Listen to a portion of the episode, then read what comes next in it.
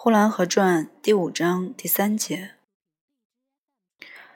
虽然不哭了，那西南角上又夜夜跳起大神来，打着鼓，叮当叮当的响。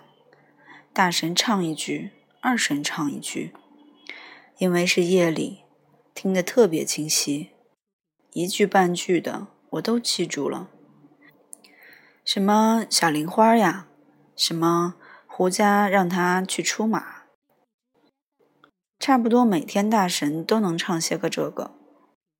早晨起来，我就模拟着唱：“小玲花呀，胡家让他去出马呀。”而且叮叮当、叮叮当的，用声音模拟着打打鼓。小玲花就是小姑娘，胡家就是狐仙，狐仙就是狐狸精，出马。就是当跳大神的，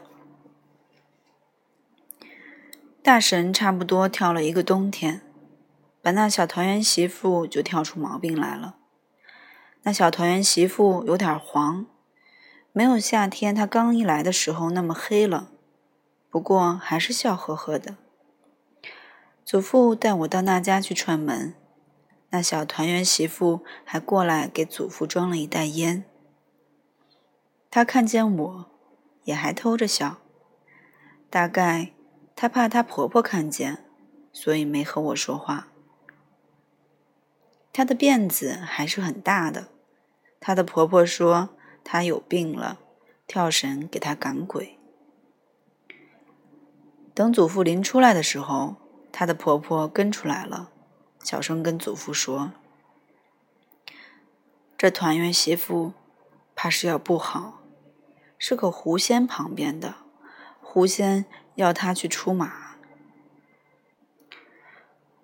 祖父想让他们搬家，但呼兰这个地方有个规矩：春天是二月搬家，秋天是八月搬家。一过了二八月，就不是搬家的时候了。我们每当半夜让跳绳惊醒的时候，祖父就说。明年二月就让他们搬了。我听祖父说了好几次这样的话。当我模拟着大神呵呵呼呼的唱着《小玲花》的时候，祖父也说着那同样的话。明年二月让他们搬家。谢谢收听 FM 幺二六二二七三。